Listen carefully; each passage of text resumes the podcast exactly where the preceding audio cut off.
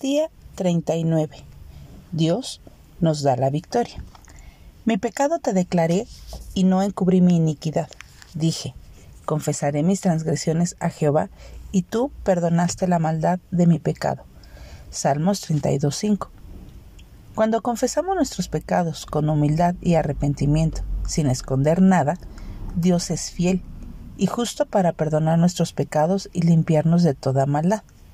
Muchas veces creemos que somos tan buenos que no necesitamos confesarnos ante Dios y dejamos pasar día tras día sin humillarnos delante de Él.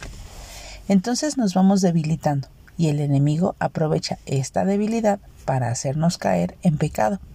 Y si no estamos alertas, buscando el rostro de Dios, caeremos en las artimañas que el enemigo ha estado haciendo.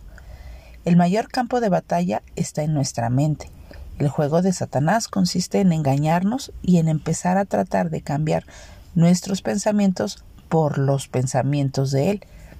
En la guerra contra Satanás, la meta de todo cristiano es recuperar nuestros pensamientos y llevarlos cautivos a Cristo, o también tener la mente de Cristo.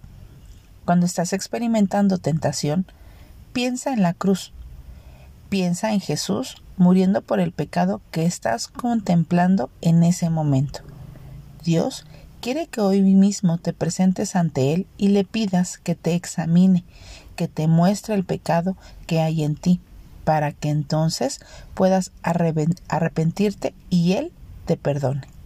Dale gracias a Dios porque mediante la victoria de Jesús en la cruz, tú tienes la victoria ante el pecado.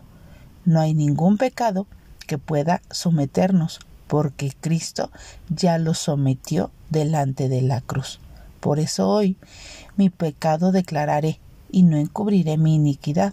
Confesemos nuestras transgresiones a Jehová y Él perdonará la maldad de nuestra vida. Que tengas un buen día y que Dios te bendiga.